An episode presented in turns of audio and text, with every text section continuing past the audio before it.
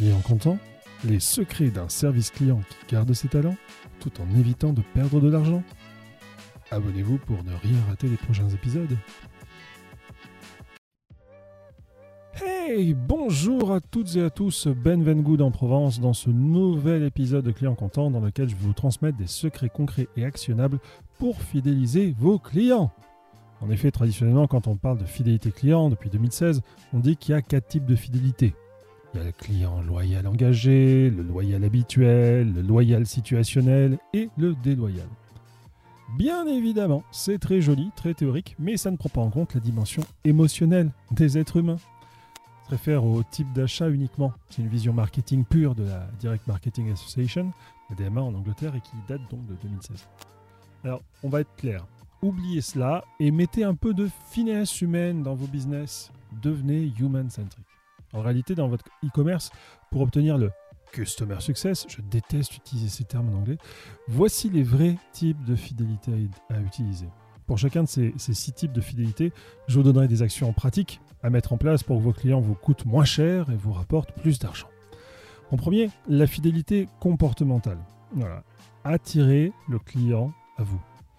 Pour profiter de cette fidélité, voilà ce que vous devez faire. D'abord, il y a la fidélité à la marque, puis au distributeur, puis à la catégorie de produits. J'explique. Pour la fidélité à la marque, en fait, il faut proposer sur, euh, sur son site des produits exclusifs de, notre marque et pas disponibles chez les concurrents ou alors chez les distributeurs tiers. Des modèles exclusifs à votre site, euh, un early access, etc. Ensuite, la fidélité au distributeur, il faut que sur votre site, vous offriez une, expérience d'achat pratique et agréable, y compris des méthodes de, de paiement plusieurs fois, une livraison rapide et fiable dont vous maîtrisez les procédures des transporteurs leur grand désespoir. Aussi une fidélité à catégorie de produits. Offrez des produits et des services diversifiés et de haute qualité qui répondent aux besoins et aux préférences des clients. Si vous êtes une société de luxe, ne sortez pas des sacs poubelles. Bien, numéro télé et faites-les signer par un artiste. Ça c'est fait d'ailleurs. Vraiment. Hein en numéro 2, la, fidélité qu'on appelle attitudinale. Alors, casez-le à la machine à café à la pause, vous verrez, ça, passe bien.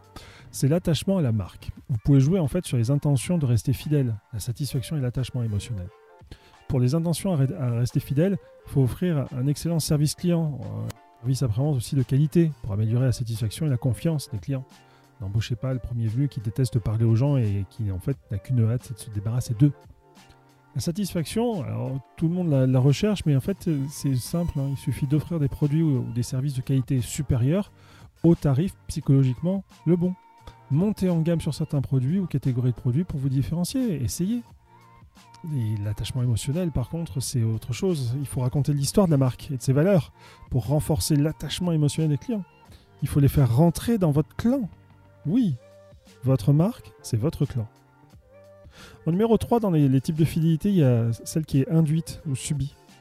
Euh, là, il faut que vos concurrents deviennent en fait un mauvais investissement.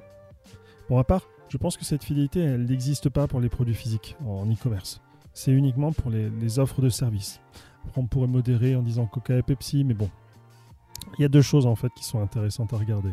Quand on a justement une fidélité induite ou subie, il faut que le client réfléchisse au coût de sortie. C'est-à-dire, vous proposez des offres de fidélité exclusives aux clients qui envisagent de partir. Par exemple, en offrant des remises ou des avantages supplémentaires pour rester ou pour prendre de nouvelles fonctionnalités, mais qui seraient irrésistibles. A l'inverse, expliquez-leur si vous voulez qu'ils partent. Que, vous leur dites, c'est simple.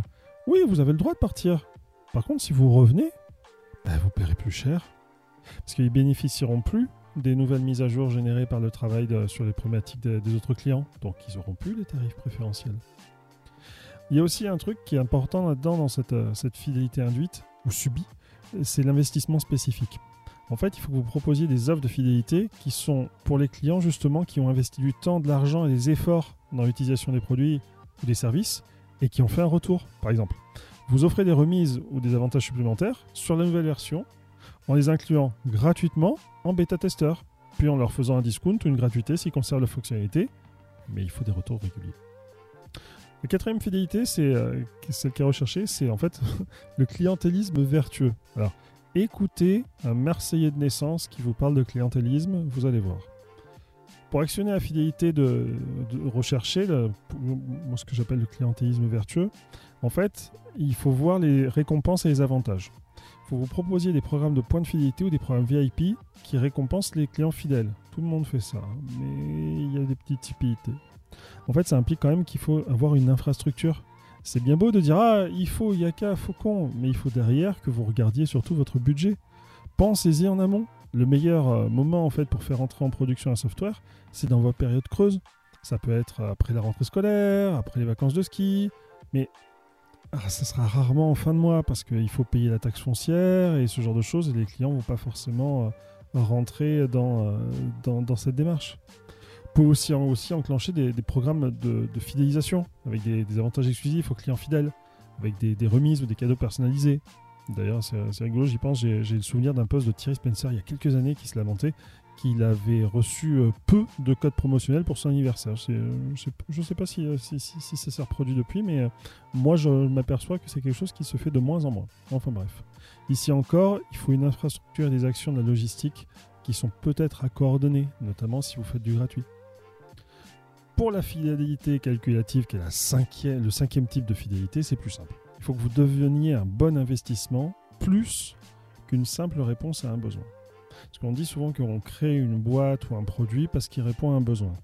Oui, mais si vous êtes un élément essentiel ou si votre produit est un élément essentiel à la survie ou à l'utilisation quotidienne de vos utilisateurs ou de vos clients, vous avez tout gagné. En fait, pour le client, lui, va considérer les coûts perçus. Je le disais, il faut proposer des offres de fidélité exclusives aux clients fidèles. Mais il faut aussi que vous fassiez des relevés de concurrence mensuels. C'est-à-dire que si vous êtes bien positionné, mais que nombre de vos, concurrents ou tous vos concurrents sont moins chers que vous, vous ne comprendrez pas, votre prix est le bon. Oui, mais peut-être que derrière, vous avez des personnes qui ont constaté que le coût perçu, était supérieur à ce que les clients voulaient vraiment payer. Il y a aussi des, avantages, parce que le prix c'est bien, mais il y a l'avantage. Le, le meilleur produit avec une fiche de vente non scriptée ne se vendra que peu. Présentez vos produits ou services de qualité supérieure pour augmenter le bénéfice perçu par les clients fidèles. Soignez vos photos par exemple. Enfin, dernier type de fidélité, c'est la fidélité sociale. Nous sommes des humains, nous sommes claniques. Encouragez autour de votre marque les normes sociales. Money Talks, Wealth Whispers. L'argent parle, la richesse murmure. Les t-shirts de Mark Zuckerberg, ils coûtent 300 dollars. Et ils sont faits par Bruno euh, Cucinelli avec des, tissus faits en Italie selon des normes de commerce équitables. Seuls les vrais riches le savent, un costume de marque se reconnaît sans logo. Faites-vous donc connaître dans la niche de votre cible. Pour les services, mettez un prix d'entrée haut à votre SaaS par exemple. Ou à l'inverse, si vous êtes positionné plus bas, calculez votre taux de rabais ou d'indemnisation afin que ceci, les clients ne se, sentent pas en fait euh, insultés et ne rejettent immédiatement toute offre de conciliation. Il y a aussi les normes personnelles. Si un client vous demande comme geste commercial, un remboursement ou un renvoi gratuit. Considérez la demande par rapport à ce que ça vous coûte de le perdre par rapport au coût que ça va vous générer de regagner d'autres clients pour le compenser. C'est très simple ce genre de choses, mais c'était important de le dire. Voilà, j'espère que ce format plus court vous aura plu et que vous aurez à cœur de m'aider à le faire découvrir à un plus grand nombre en likant, en mettant des commentaires et en vous abonnant. Et bisous les haters